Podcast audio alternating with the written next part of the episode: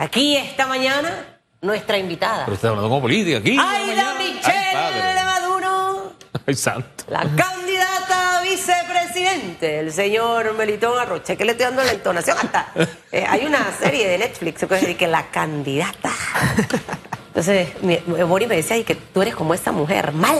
Yo, y que no, pero yo no voy a hacer nunca política, así que te salvaste, pero usted ya entró a la cosa, señora Aida Michelle de Maduro. La hemos visto en CONEP, la hemos visto eh, eh, en todo el sector empresarial siempre como una voz fuerte, eh, señalando lo bueno, señalando también lo, lo, lo no bueno. Junta directiva de la Caja de Seguro Social, y entonces cuando yo el domingo no, que Aida Michelle en la. Yo, ah, ¿Y aquí qué pasó? Yo quiero que usted me lo cuente en vivo y a todo color. Buenos días. Buenos días. Felicidades, ya tiene look de candidata. Buenos días, de verdad que gracias. Eh, siento como si fuera un nuevo comienzo, eh, realmente porque nuestro país lo necesita. Eh, no todos podemos mirar hacia otro lado y yo creo que es parte de lo que nos ha, de lo que nos ha sucedido. Estamos esperando que sea alguien más el que haga algo por lo que estamos viendo y de verdad en este momento, y creo que lo he mencionado desde cualquier otro ámbito, no me gusta el rumbo que sigue nuestro país. Y si y podemos hacer algo, pues vamos a hacer el intento. Cuando Melitona Rocha le dijo, eh, usted de una vez dijo que sí, lo pensó, se fue a meditar. Ojo, va a entrar en otro, en otro mundo, o sea, esta es otra cosa. Eh, eh, si su agenda era complicada, ahora yo no quiero ni saber. Eh, y, definitiv y, definitivamente ya hay roces entre conocidos, amigos. Eh, o sea, esta decisión, ¿cómo la tomó? ¿Rápido? ¿La familia que dijo en casa? No, no, no, esta nunca va a ser una decisión okay. rápida. Esta es una decisión pensada, meditada, adversada. O sea, realmente. Y tampoco le respondí de una vez. Dije, no, no. Yo, primero es lo primero. Y primero es la familia siempre va a ser primero la familia porque es el pilar de soporte de, de todo lo demás. Y bueno, eh, estamos, estamos de acuerdo en hacer algo por el país. ¿En qué está de acuerdo con el señor Arrocha?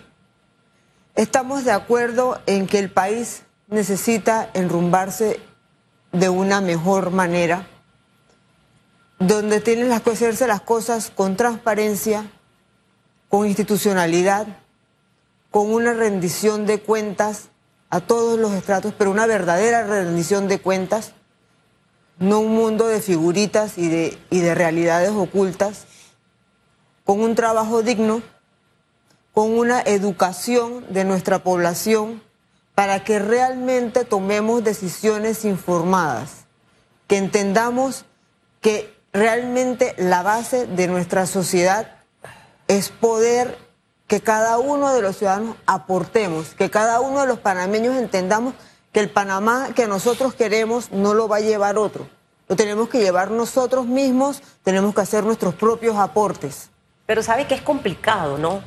O sea, eh, es que suena bonito, yo sé que es complicado. Suena, suena, pero está bien. Yo, yo de cierta manera en mi vida tengo rasgos de idealismo porque siento que al final es lo que te motiva a poder cumplir un sueño y de alcanzarlo. Pero va a ser un poco complicado eh, y no sé si esto lo han analizado ustedes. Tenemos 10 candidatos, Aida Michelle. Sí. Eh, aquí tienen que ver alianzas. Eh, el político que dice, ah, no, que eso si el voto se fragmenta, eso no nos afecta, sí va a afectar y probablemente va a ganar el que, que menos pensamos que va a ganar. Porque al dividirse el voto, ese es el efecto que va a traer. Dicho esto, ¿con quiénes ustedes sienten realmente que con el, la propuesta de Melitón Arrocha que usted la aceptó, la agarró y dijo, dale, voy contigo, eh, se asemeja. O sea, ¿con quiénes hay similitud? Acaba de salir aquí Richard Morales, acaba de decir con quiénes no se van a sentar. No se van a sentar con los partidos políticos porque sienten que ellos son parte de, de los culpables de todo lo que hemos vivido en los últimos años. Entonces, eh, ¿qué opciones tiene la facción de Melitón Arrocha y de Aida Michel de Maduro para conversar en una alianza para poder lograr todos esos cambios, porque si no al final se quedan simplemente en algo ideológico y no pasaron a ser realidad. Mira, yo creo que no soy la persona que te va a hablar de las alianzas, pero sí creo que haya que sí hay afinidades que se pueden trabajar, porque no puede ser que todos con tantos candidatos que todos estén equivocados. ¿Y usted sí cree en las alianzas? Yo creo que de- si hay, el país tiene que tener un rumbo por el cual eh, ver. Entonces, sí, alianzas y apoyos, me supongo que sí tienen que estar, eh, pero tengamos en cuenta que son los ideales de todos, que tenemos que buscar es por el bien común. No podemos ver por, eh, quítate tú que tengo que ir yo porque yo soy el que tiene más votos y yo soy el que aporte más. Eso es lo que creo que debemos aportar. Que son los temas comunes, tal y como lo acaban de mencionar, creo que sí sería el, la manera de buscar alianzas. Cu- ¿Cuál es el aporte de, de Aida Michel de Maduro a la fórmula del señor Arrocha? Mira, yo creo que he tenido mucha experiencia a través de más de dos décadas de poder eh, trabajar en la parte de qué es lo que necesitamos en términos de formación. Le he dedicado mucho tiempo a la parte de la, de la capacitación desde, desde las escuelas técnicas a las escuelas, a las universidades y que tengamos ese eslabón de preparación, porque sin duda la educación es la base del destino que estamos buscando como país. Así que yo creo que por allí puedo aportar, puedo aportar también en, esa integración, en ese trabajo conjunto que debe existir entre el sector, el sector privado, el sector productor y las autoridades de gobierno. Eh, eso ha sido durante mucho tiempo ese, ese aporte y verlo todavía, que mi experiencia sin duda es verlo desde el sector civil, desde el sector, desde el ciudadano, desde el panameño. De... Entonces, creo que podemos, que podemos complementarnos eh, en ese sentido. Por eso que creo que podemos aportar algo diferente, porque sin duda Melitón, una persona muy capaz, que ha estado desde el, desde el otro lado de, del Bueno, camino. sigue O sea, en el está- otro lado también, porque él no renunció al partido. No, me, y no me refería Ah, a ok, partidos, me refería desde el punto de vista ¿Siente que esto de- lo puede afectar? de el- el gobierno, de seguir- Estado. El, el seguir dentro de un colectivo político y, y estar por la libre postulación. Mira, yo creo que nosotros no tenemos que demonizar a los partidos políticos. Los partidos políticos tienen una estructura y de hecho tienen una ventaja sobre aquellos que están corriendo bajo una libre sí, pero no es postulación. demonizarlo, porque al final es como que es como lo que le decía yo a Richard. Yo quedé confundida con Richard. Yo no sé en realidad cuál es el modelo económico que, que van a llevar en su gobierno. Y, y de hecho le, le hacía una recomendación como profesor que escriba un libro del nuevo modelo económico que va a salir. Entonces, la gente sabe que es Susan. Siempre. Te- cuando, ¿Y cómo es ella? Pau, pau, pau, pau. Ya, ya es, es clarito. Y yo siento que al final eh, eh, esta parte es fundamental porque no soy quien para cuestionar que una persona se quede en un partido y esté por la libre postulación, eh, pero yo no sé si esta, esta situación es bien aceptada, bien vista o es manejable eh, al final, porque de una manera u otra también eh, cuestiono. Creo que el caso de Martín Torrijos es diferente porque él no, no se fue por la libre, sino por otro partido, porque obviamente cree en el tema de los partidos políticos, eh, aunque no le guste lo que esté pasando en el PRD. Pero en el caso de, Melitona Rocha, usted como su, como su mancuerna, su figura, o sea, siente que le afecta o no le afecta el que siga dentro del panameñismo y corra por la libre postulación. Yo siento que a él no hay ninguna afectación, realmente, porque recuerde que los, pertenecer a un partido político no te hace dejar de ser panameño, no te hace dejar de pensar en el país. Entonces, yo no creo que eso, ese es el tema que va a determinar que tengas una visión diferente, porque sin duda, por usando el mismo ejemplo, no es que ha cambiado sus convicciones en el caso de Martín Torrijos. Al contrario, lo que pasa es que no está de acuerdo con lo que está pasando en el partido. Yo creo que sería, sería lo mismo. No, no, no le veo un tema diferente. Creo que es, es una opción porque aunque no estés de acuerdo con to- cómo se lleva a cabo todo dentro, dentro de la estructura de un partido, no quiere decir que no le puedas aportar al país. Ahora, no es un tema de aporte al país. Vamos, acá hemos insistido en ese tema porque la libre postulación, la figura de la libre postulación nació por una lucha de sectores que no veían oportunidades en los partidos políticos. De independientes cambió a libre postulación y ocurrió lo que predijimos cuando se le puso ese nombre. Si no se ponen ciertos límites, los partidos se van a tomar las candidaturas de libre postulación. Y al final ha ocurrido. Los tres que lograron más firmas tienen un ADN partidista. Una de un partido político que no le ha ido bien en las elecciones, el FAT. Otra, ADN político, PRD, y sigue perteneciendo a PRD. Y otro, partido panameñista, y sigue perteneciendo al partido panameñista. El tema es en qué medida eh, esto de pertenecer a un partido la gente lo va a consumir o van a dividir al otro partido o realmente lo hacen para aliarse al partido o, o, fragmentar aún más la oferta a beneficio de alguien. Eso es lo que uno no termina de entender muy claramente. Mira, yo lo veo ahora mismo, esa es una oportunidad de aprendizaje para, para Panamá. eso nos quiere decir que sin duda hay que hacer reformas, reformas a nuestro código electoral Lamentablemente a nosotros nos gusta hacer las cosas en el último minuto. El último minuto no es cuando las cosas ya están sucediendo, es que hay que ver con luces largas cómo debemos organizar nuestro país para que aquellas cosas que pensemos que en algún momento pueden o no ser un impedimento, tenerlas, poder manejarlas. Yo sinceramente no veo un problema en, pertenecer a un partido. no, no, yo tampoco veo un problema en pertenecer a un partido. Lo que insisto es, la figura de los independientes tenía una filosofía, tenía un propósito en democracia, buscarle un espacio a quienes no pertenecían a partido político. Que los que creen en partidos políticos siguieran en partidos políticos, pero lo convirtieron en un comodín cuando surgen fricciones de los partidos para tener otra casa de los mismos miembros de partidos políticos.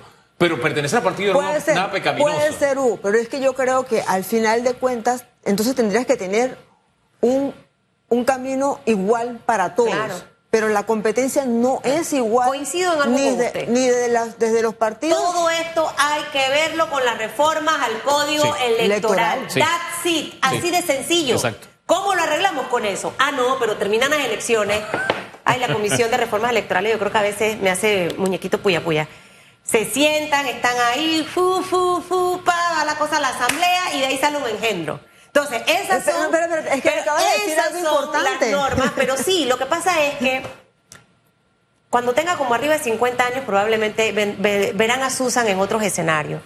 Pero esa comisión tiene que buscar la manera y la forma en que se evidencie el trabajo que se hace día a día, si no están yendo a perder su tiempo. Y si hay una cosa que yo jamás permitiría es ir a una reunión donde yo vaya a perder mi tiempo. Entonces, si yo estoy trabajando en un documento, yo tengo que buscar la manera de mercadearlo, de hacer que la población lo conozca para que eso no pase. Por eso es que estoy dura con la Comisión de Reformas Electorales. Ah, no es que el tribunal, el presupuesto, whatever. En las próximas elecciones, cuando esto pase, yo quiero ver que la gente de la Comisión de Reformas Electorales, todo lo que hemos mencionado en las últimas semanas aquí, de verdad, señores, pónganse el escudo, la espada y todo, y a pelear para que esas reformas puedan aplicarse al código electoral, porque si no seguimos en la misma tontería cinco años tras año. Pero voy a dejar ese tema de ahí porque quiero entrar en, algo importante antes de que se acabe el tiempo. Dentro de las propuestas de la facción Maribel Gordón y Richard Morales, eh, que les pregunte ese tema seguro social. Usted es miembro de la Junta Directiva de la, de la Caja. Y el señor Richard Morales hablaba de regresar al sistema solidario para salvar la institución. Un modelo que para algunos sectores fue el causante de lo que hoy tenemos en la institución, una de las causas, por llamarlo de alguna forma. Eh, ¿Qué propuestas tiene la, la, facción de ustedes con respecto al tema caja de seguro social eh, y que de seguro va a tener el aporte suyo por toda la experiencia que tiene en el tema, señora Aida Michel? yo creo que se ha acumulado suficiente conocimiento para poder dar una sugerencia de cambios de los cuales ahora mismo no hay voluntad. Tan sencillo como eso. En cuanto al sistema solidario, yo creo que simplemente no es sostenible. Pero no nos podemos cerrar y decir, tiene que ser por este lado. O sea, si no tenemos la madurez como país de pensar que tenemos que buscar esa solución que sea sostenible en el tiempo y que todos aportemos lo que se requiere para tener una jubilación, un, sistema de pensiones que sea sostenible, una atención médica que sea cuando se requiere, no cuando se da el espacio algún día. Todos esos temas tenemos que tener la madurez de atenderlos. Y eso quiere decir que aún los, propios eh, servidores públicos dentro de la institución tienen que dar una mejor atención. Eso quiere decir que, que, los asegurados también tenemos que aportar para hacerlo sostenible. pero esa sostenibilidad tiene que tener una, una compensación. Y cuando me refiero a compensación, es que usted no tiene, el precio de un servicio depende de la calidad de lo que uno recibe. Entonces, eso es exactamente lo que debe ser para nosotros eh, el tema de la seguridad social. En el tema de generación de empleo, que es el gran deseo que tiene la población en este momento, principalmente la población joven, ¿qué, va, qué plantearía una administración? ese es un tema ya lo, ya lo mencioné. Primero, trabajemos con la capacitación, con la educación de estos jóvenes. ¿Y vas a generar empleos? Vas a generar empleos en la medida en que desde, desde nuestro liderazgo, y me refiero desde las de la institucionalidad, desde los gobiernos, des las condiciones para que se puedan crear nuevos emprendimientos y que se creen mucho más trabajos formales. Pero no podemos hacer las cosas complicadas y pensar que es a punta de, cargas y cargas que cada uno es pequeño, de hacer procesos burocráticos y complicados eh, y realmente que no permiten que se generen nuevas iniciativas de empleos formales. ¿Por qué tú crees que, que la informalidad sigue creciendo? La informalidad en el país sigue creciendo porque es muy difícil poder ir con la norma. O sea, una vez que entras al sistema pagando, pagando y contribuyendo como dice la ley, entonces cada, cada paso, sacar un registro sanitario, tienes que esperar años para que te salga un registro sanitario. ¿Cómo puedes emprender de esa manera? ¿Cómo puedes... Registro sanitario y un montón de cosas ¿Cómo puedes hacer... Los registros de marca. Cualquier cosa. O sea, es que yo me puedo, puedo mencionar y quedarme aquí toda la mañana, si quieres, mencionando todos los procesos burocráticos que tenemos que corregir, pero son procesos que podemos modificar. Eso no es lo más complicado que hay, pero tenemos que comenzar por hacerlos simples para que lleguemos adelante. Panamá ha estado en, en años anteriores, estuvo a la cabeza en, en la agilidad de los procesos. Y ahora hemos ido en retroceso.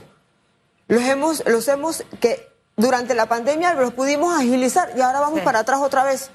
Que tenemos que hacer los manuales y tenemos que hacerlos con papeles y hay que hacer 67 copias de todo. Y no tenemos una base común, una base de datos Solo en el Seguro Social, eh, aquí estuvo el subdirector no recuerdo, Hugo, qué fue lo que contó, que era manual, algo que había que hacer. Yo estaba así. Los estados financieros. no, es que los estados financieros, ya, las conciliaciones bancarias. No, era otra cosa, los estados financieros. Los inventarios. Cuando veo, creo que los inventarios. cuando veo las imágenes del Nicolás Solano, por ejemplo, o sea, yo me pregunto, señora Michelle, un, un país con tantos recursos, un presupuesto de tantos millones de dólares, y ojo, aquí a veces culpamos siempre al presidente de la República por todo, ¿no? Eh, porque somos un país presidencialista, pero lo que pasa es que al final, en parte, puede tener responsabilidad por las personas que escogió. Lo que pasa es que no puede, tú no puedes estar detrás de cada empleado para que no robe, para que no haga una cosa incorrecta, eh, pero hay que establecer ciertos controles y no necesariamente la gente de los partidos políticos es la, la que está capacitada para poder ejercer los puestos.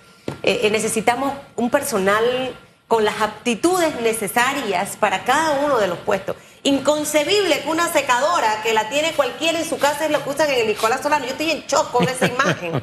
O sea, de verdad tengo que reconocerlo. Y es ahí cuando digo, aquí tiene que pasar algo.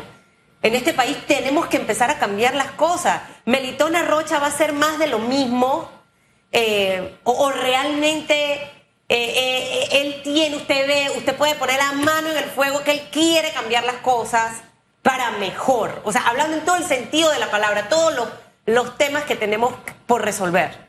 yo creo que sí hay una visión diferente. Hay una visión diferente para este país. Si no, no hubiera tomado este riesgo, yo hubiera podido hacer como el resto de los panameños y mirar para otro lado. Eso no, ese, yo creo que ese no es el punto. Si nosotros de verdad creemos que Panamá necesita un cambio, que Panamá necesita ser más ágil, que es el Panamá que nosotros veíamos que venía creciendo y de repente hemos hecho, hemos echado como 10 años para atrás. Yo creo que Panamá tiene esa oportunidad como país.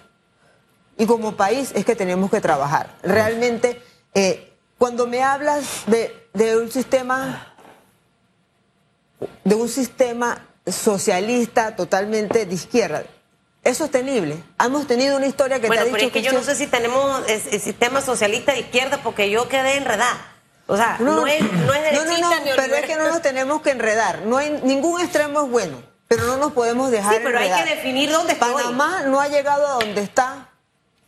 Ustedes iban por el sistema neoliberal, ¿no? Nosotros, Derechista. Nosotros vamos. Más hacia allá. Déjame, mí sí. Déjame en el centro. Yo creo que. También yo- como Richard. No, no, no, no, no. Esto no es eh, una cosa. Tú no puedes tener una, una derecha que se va para la izquierda. Esto me Eso no sonó funciona. a, a la frase de la chimoltrunia, chimoltrufia. Una cosa, una. No, o es cantinfla. No, no, no. No, no, Ese yo- fue no, un no. pensador político. Una cosa es una cosa y otra cosa es otra cosa. No sé. eh, No, eh, yo pensemos qué ha llevado a Panamá a donde está. No es, no ha sido porque hemos sido un país de izquierda. No lo hemos sido. No lo hemos sido. Entonces no podemos pensar que esa es la solución a nuestro país porque los que están no nos están dando esa solución. eh, No están- precisamente ese es el, el argumento que utiliza la profesora Gordón. La derecha nos tiene en la situación en que estamos actualmente. Entonces. Ergo, ella sí aceptó. Ella dijo, si nos quieren llevar ese plano, sí. Entonces habló del tema de la izquierda.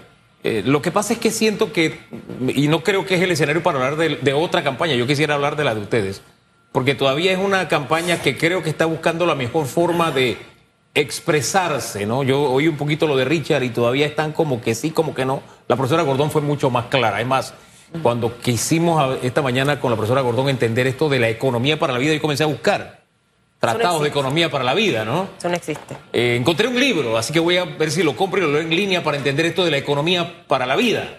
Y nos habló de que podemos aplicar modelos de Finlandia, por ejemplo. Entonces yo Claro. creo que ese es un tema que mejor lo podemos tomar de ellos porque sí, es verdad, lo que ella dijo es verdad. El problema que tenemos actualmente lo tenemos en gran medida gracias a los gobiernos de derecha. Entonces no es un tema ideológico, es un tema de qué he hecho No, yo para que el hablemos crecimiento... de la derecha, pero para- hablemos, hablemos de la derecha para- bien, que no para- podemos para- para- para que- generalizarlo. pues es que no hemos tenido un, gobierno- es es que en esa línea de pensamiento no hemos tenido un gobierno de izquierda. Entonces los problemas que tenemos los ha traído la derecha. O sea, eso es decirle a, a la izquierda tienes razón. El tema es es, lo que, le trato de decir. El tema es que el que pretende. No, el, eso- el- el es tema que es que el que no es pretende llegar. correcto. El tema es que si ¿Ah, no? pretenden. ¿La izquierda nos tiene donde estamos? El tema no, es que. pero Ah, es que la analogía como la estamos poniendo es no te está sí, llevando a una conclusión correcta. El tema es que para poder debatir eh, esto, que me parece sumamente interesante, yo necesitaría definir qué modelo es el otro. O es izquierda Total. o es derecha.